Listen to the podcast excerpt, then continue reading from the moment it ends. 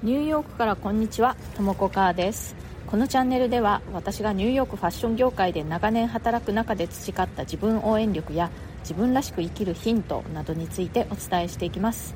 ニューヨークの自由でポジティブな空気感とともにちょっと元気が出る放送をお届けします。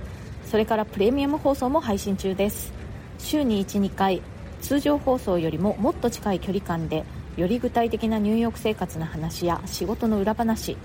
プライベートな事柄などについてお話ししています。お申し込みはアプリ経由より Voicy のウェブサイトからの方が金額的に断然お得になっております。リンクを貼っておきますのでそちらをご利用ください。それでは今日もよろしくお願いします。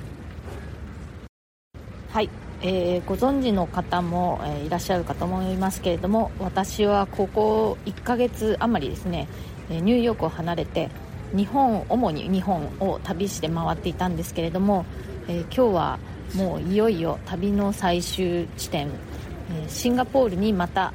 えトランジットで立ち寄って、え半日ぐらい、えいろいろ遊んで、えこれからもうニューヨークに帰るというところなんですけれども、えそんな感じでね空港で今、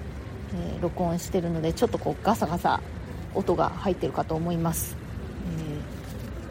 今日は、えー、私が今新社会人だったらという、えー、ハッシュタグでお話ししたいと思います。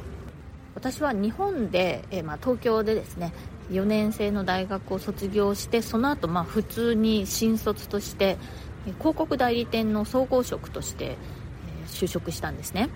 その頃はねまだ全然こうデザインだとかファッションだとかそういったことには全く関わっていなくてまだそういうファッションの勉強も始める前でえまあ本当にとりあえずという感じでねあの新卒で、就職しました。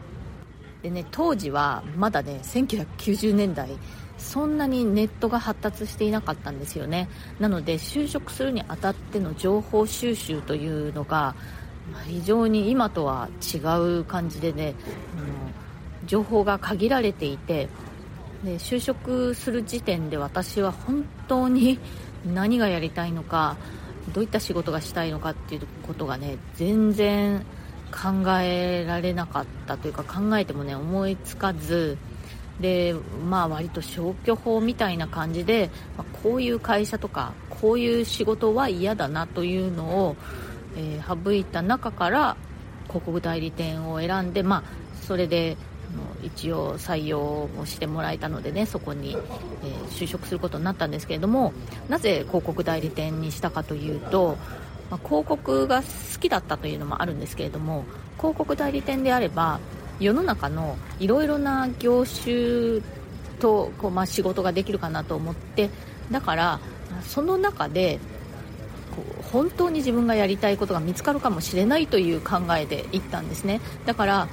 まあ、あのある意味広告代理店というところがその本当の私の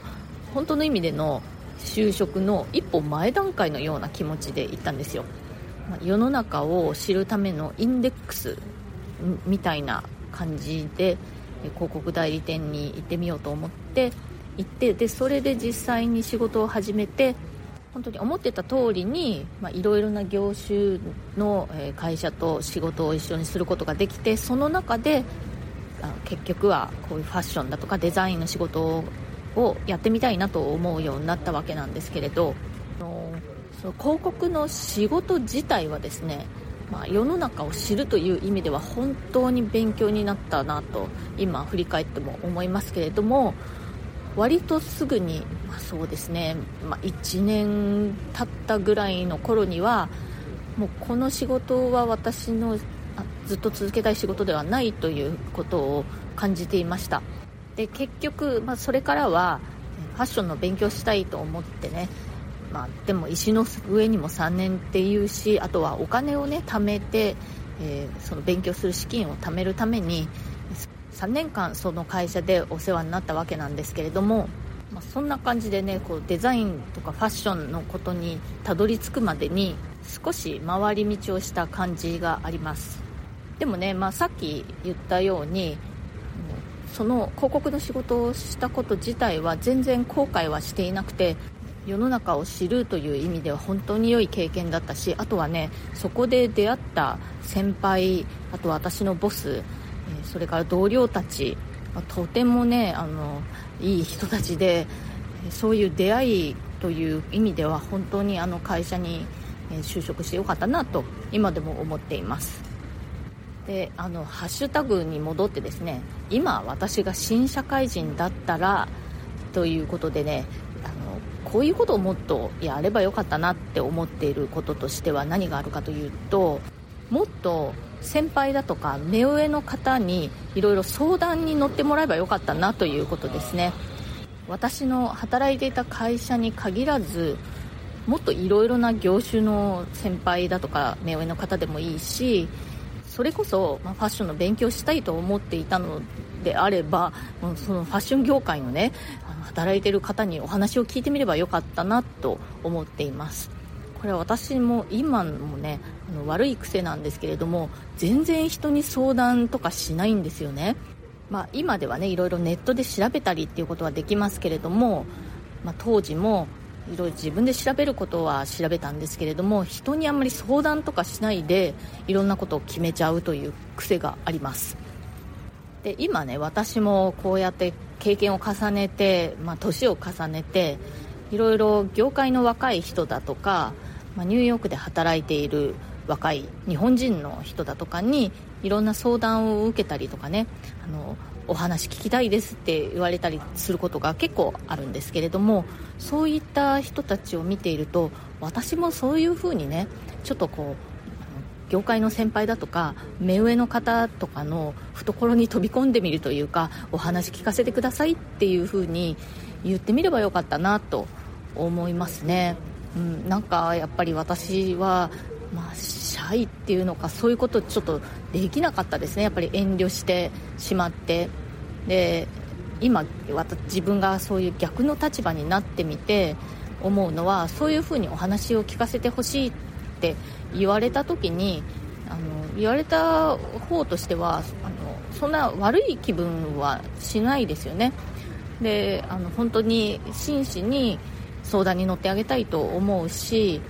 まあ、そういうふうに私のことを頼りにしてくれて嬉しいなという気持ちもあるんですよね。だから私ももっと若い頃にそうやって目上の方にねあのお話を聞きに行けばよかったなって思います。なんだかねそのお時間を取らせてしまうのを申し訳ないとかねずうしいかなとかそういうふうに遠慮してしまってそういうこと全然できなかったんですけれどもそういうことができるのってやっぱりこう若い頃の特権でもあるしもっといろんな人の話を聞いてねアドバイスを受けたり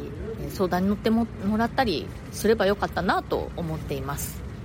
私本当に後輩だとかね部下だとかあとは、まあ、全然あの知らない若い方とかにそうやって逆にねこう教えられるということが結構あってあそうか。私も若い頃にこんな風にやってみればよかったのかなって思うことがよくあります。私本当に全然知らない方からもうご連絡いただいたりすることがたまにあるんですね。業界のあの若い方だったりあとはまあその知り合いの知り合いみたいな人がちょっとお話聞かせてくださいみたいな感じで私のところに連絡くださるということが結構あってでこんな感じでね全然知らない人にも連絡取ってみてもいいんだみたいなそんな風に今になって思いますね、まあ、私もね、まあ、これからでも別にそういう風にもっとさらに私より経験積んだ先輩だとか目上の方ってまだまだいらっしゃるからそんな風にしてお話を聞けばいいんですけどね、まあ、あとはね本当にそういうあの目上とか目下とかそういうこと関係なくお話ししたいなと思う方には、まあ、ダメ元でもアプローチかけてみるっていうことはできますしね。私は今になってやっとそのことに気づいたっていう感じですね、はい、今日は、えー、もし今私が新社会人だったら」というハッシュタグでお話ししてみました。今日の放送が気に入ってくださったらチャンネルのフォローや SNS でのシェアなどもしてくださるととっても嬉しいです。いつも SNS でシェアしてくださる皆さん本当にありがとうございます。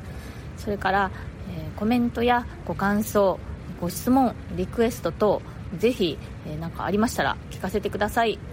匿名ご希望の方は私のプロフィールのところの一番下に質問箱のリンクを貼ってますのでそちらをご利用ください。そちらをご利用になるとお名前が一切出ないで私にコメント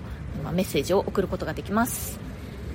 えー、私はねもうそろそろ出発の時刻になっていましてこれからシンガポールを飛び立って、えー、ニューヨークに戻ります。もう長い長い、まあ、1ヶ月以上にわたる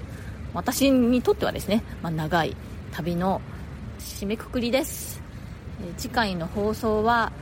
またいつも通りこれまで通りニューヨークからということになります。今日も最後まで聞いてくださってありがとうございました。それではまた次回。ともこかーでした。